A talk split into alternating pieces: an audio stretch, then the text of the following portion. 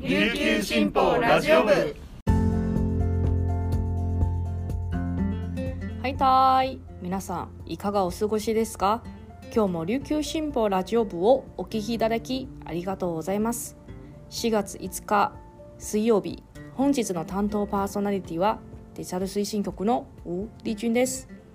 現在午前11時時点の那覇の天気は曇り気温は23.5度です。大家好我是今天的新闻主播吴丽君。えー、さて皆さん新年度に入って毎日、えー、どんな風に過ごされているんでしょうか？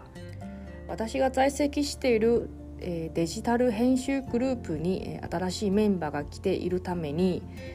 えもともとえずっと在宅勤務していたんですが、えー、今は毎日出社しています、えー、自宅は、えー、那覇の本社まで片道、えー、ちょっと混んでいったらですね1時間もかかりますんで1日車の中に2時間も過ごします。運転しながら、えー、私は最近ですねアメリカの NPR つまりナショナルパブリックラジオ、えー、を聞きます。私の好きな番組は、えー、How I Build This、という番組を聞きます、えー、これは何かというとですね世界の、えー、有名な企業の創業者を、えー、番組に呼んでですね、えー、一からどんなふうにこのビジネスを、えー、作り出したのか、えー、紹介します、えー、世界で、えー、ビジネスを展開するスターバックス、えー、もしくはニューヨーク・タイムズの、えー、元記者、えー、が、えー、作ったビジネスについて紹介するコーナーもありました、まあ、この2時間を、えー、どうにか、退屈しないように、まあ、運転も気をつけながら、えー、毎日、えー、そういうふうに過ごしています、えー、皆さんもぜひこうした時間の活用にですねちょっと空いている時間に琉球新報ラジオ部を聞いていただけたら嬉しいと思います。はい。それではこの時間までに入った沖縄のニュースをお届けします。はじめのニュースです。経済産業省は4日大手電力7社による家庭向けなどの規制料金の値上げ幅を審査する有識者の専門会合を開きました。液化天然ガス LNG など燃料価格の下落傾向を踏まえ各社が申請内容を見直した結果標準的な家庭の値上げ幅の圧縮額で最大となったのは東京電力の1053円でした。北海道東北中国四国沖縄の5電力も上げ幅が694円から25円縮小しました。北陸電力は石炭価格の上昇に伴い値上げ額が当初申請の2696円から2754円に58円拡大しました。中部と関西九州の3電力は値上げを申請していないです。次のニュースです。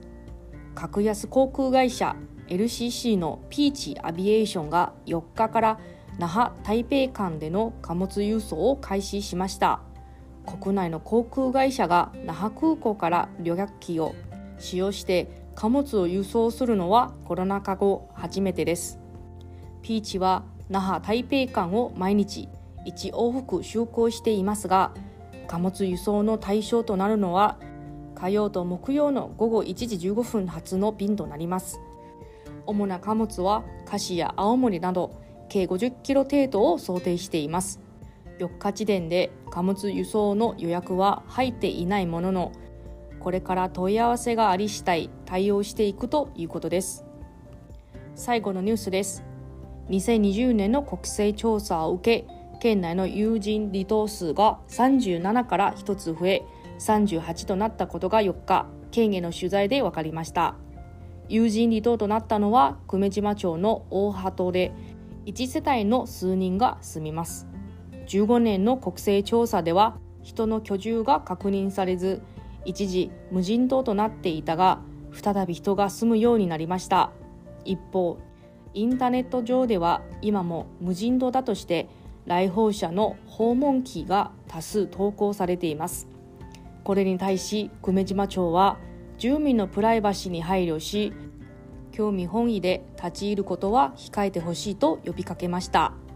県と久米島町は小規模離島の住民生活に配慮して友人離島数が増えたことについて発表していなかったです。以上この時間までに入ったニュースをお届けしました。今日紹介した記事の詳しい内容は琉球新報のニュースサイトにてご覧いただけますのでぜひアクセスしてみてください。今日は水曜日引き続き一押し解説のコーナーがあります。今回のゲストは暮らし報道グループの佳代記者です。沖縄男性30から50代の半数超が肥満。女性にもある傾向について聞きました。このままラジオ部をお聞きください。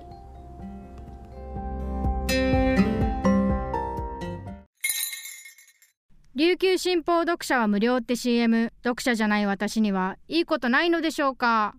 というメールが来ていましたが安心してください。スマホパソコンでサクッと読めちゃう。琉球新報デジタル。あなたにもおすすめしたい理由がちゃんとあるんです。詳しくは新報デジタルで検索。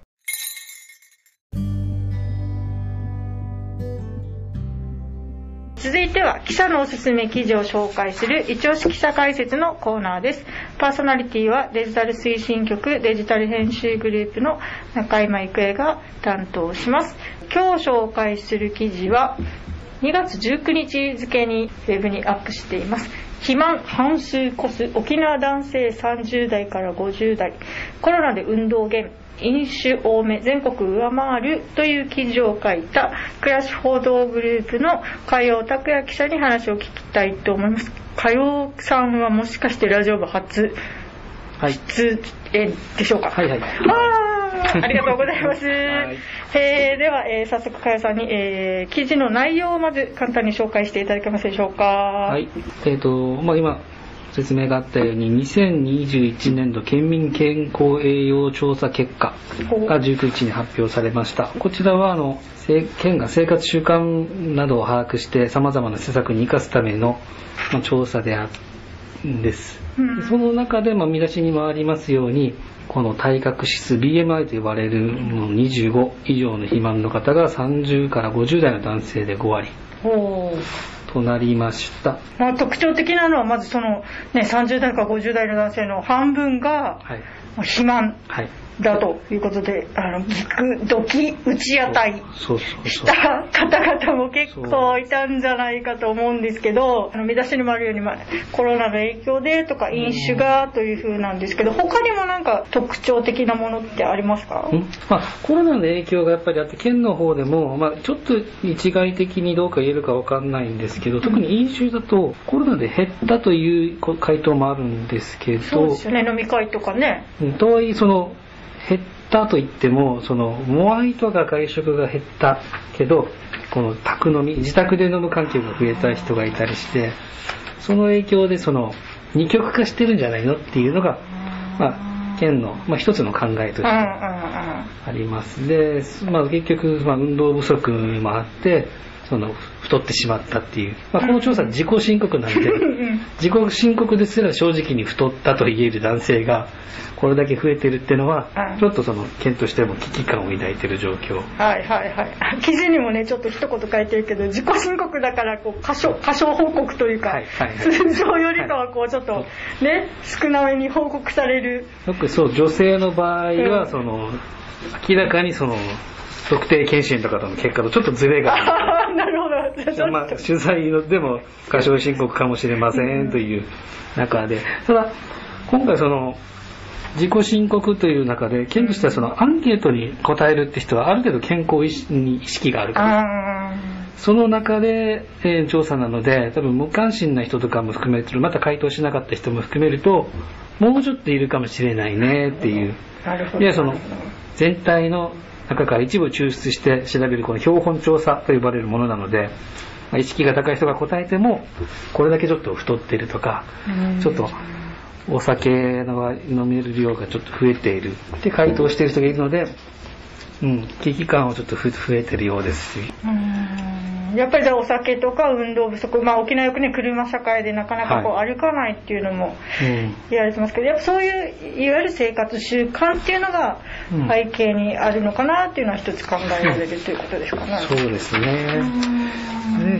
で、えっと、この生活習慣のリスクが、まあ、沖縄の肝疾患の割合が高いので、うん。この飲酒の割合も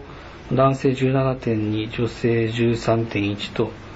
まあ、全国を上回っている中で、あ男女ともに飲酒の割合は高い、はいはい全国上回ってる。で、ちょっと50代が増えているので、その辺ちょっとあの、要は病気が現れやすい世代、うん働き盛り世代うんうんうんと言われる中で、こういう状況が増えているのは、ちょっと問題かなと。そうです。でなぜかその食塩とか野菜とか摂取量があの全国よりも低いアルコールが多いけど、そういった野菜の摂取量が少ないっていうのは、食塩が少ないのはまあいいことのような感じもするけど、うん野菜が少ないのは。うん。なのでちょっとその辺は、なんか食べるものにうん。影響するかなとかって、あと、その、女性のものですけどちょっと、この脂肪のその糖質とかし脂肪エネルギーの摂取状況で、まあちょっと、この飽和脂肪酸の摂取量がやっぱ男女とも大きくて、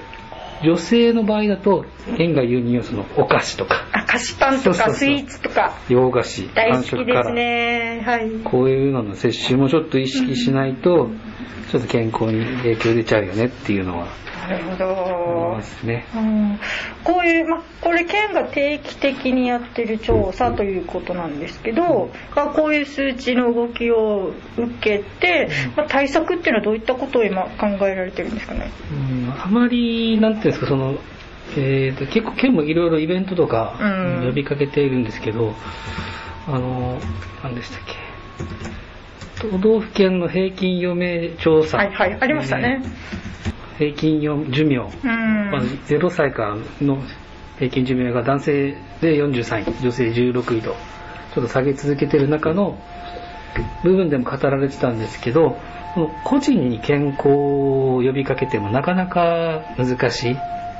特定、あポイントを絞って呼びかけることができないので、なので県はその、企業に向けて内縄健康宣言って言って、あの事業所、会社ぐるみでやりましょうっていうのを今一生懸命やってて、で、そこに、あの、入札資格にも、宣言取り入れてるかいないかみたいなのをやっているんです。で、現在は一応1300ぐらいあったかな。この、こういうこと浸透しているので、まあ、やっぱ会社という組織で健康を意識しましょうってやると、個人でできなくても、まあ上司に言われてやるか、うんみんなとな仲間でワイワイやるか、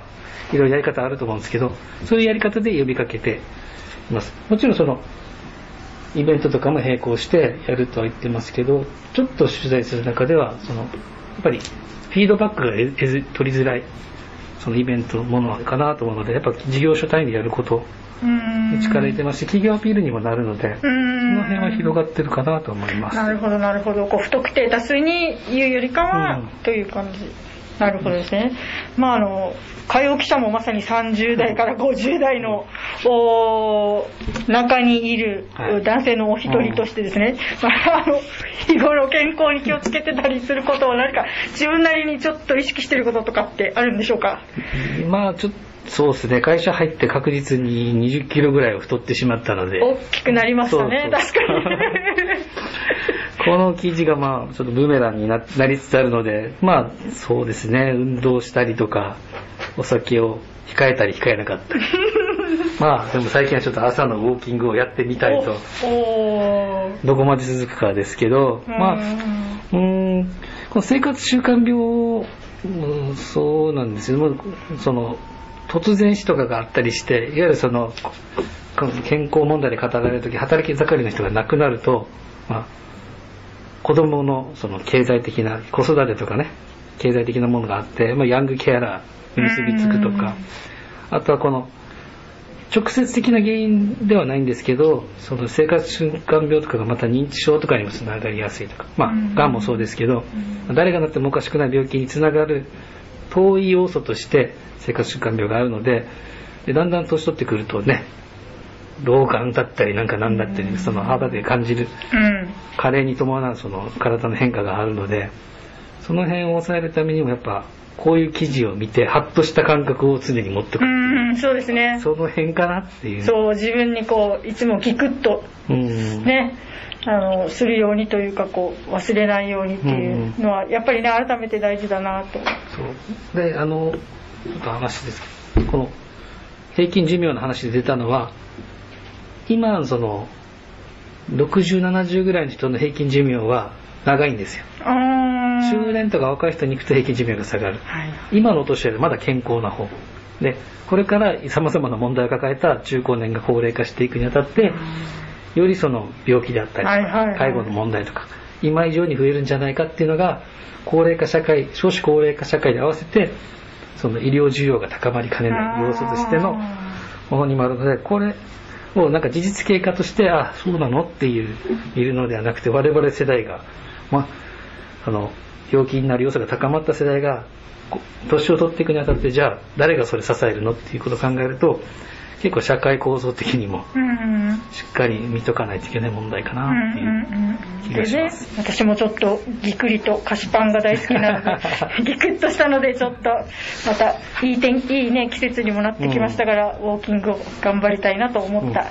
記事でした、えー皆さんもぜひあの琉球新報のニュースサイトで、えーお読みいただければと思います。今日は、えー医療やえー厚生を取材している海洋拓也記者に話を聞きました。加代さんありがとうござはいい、ありました、がとうございました。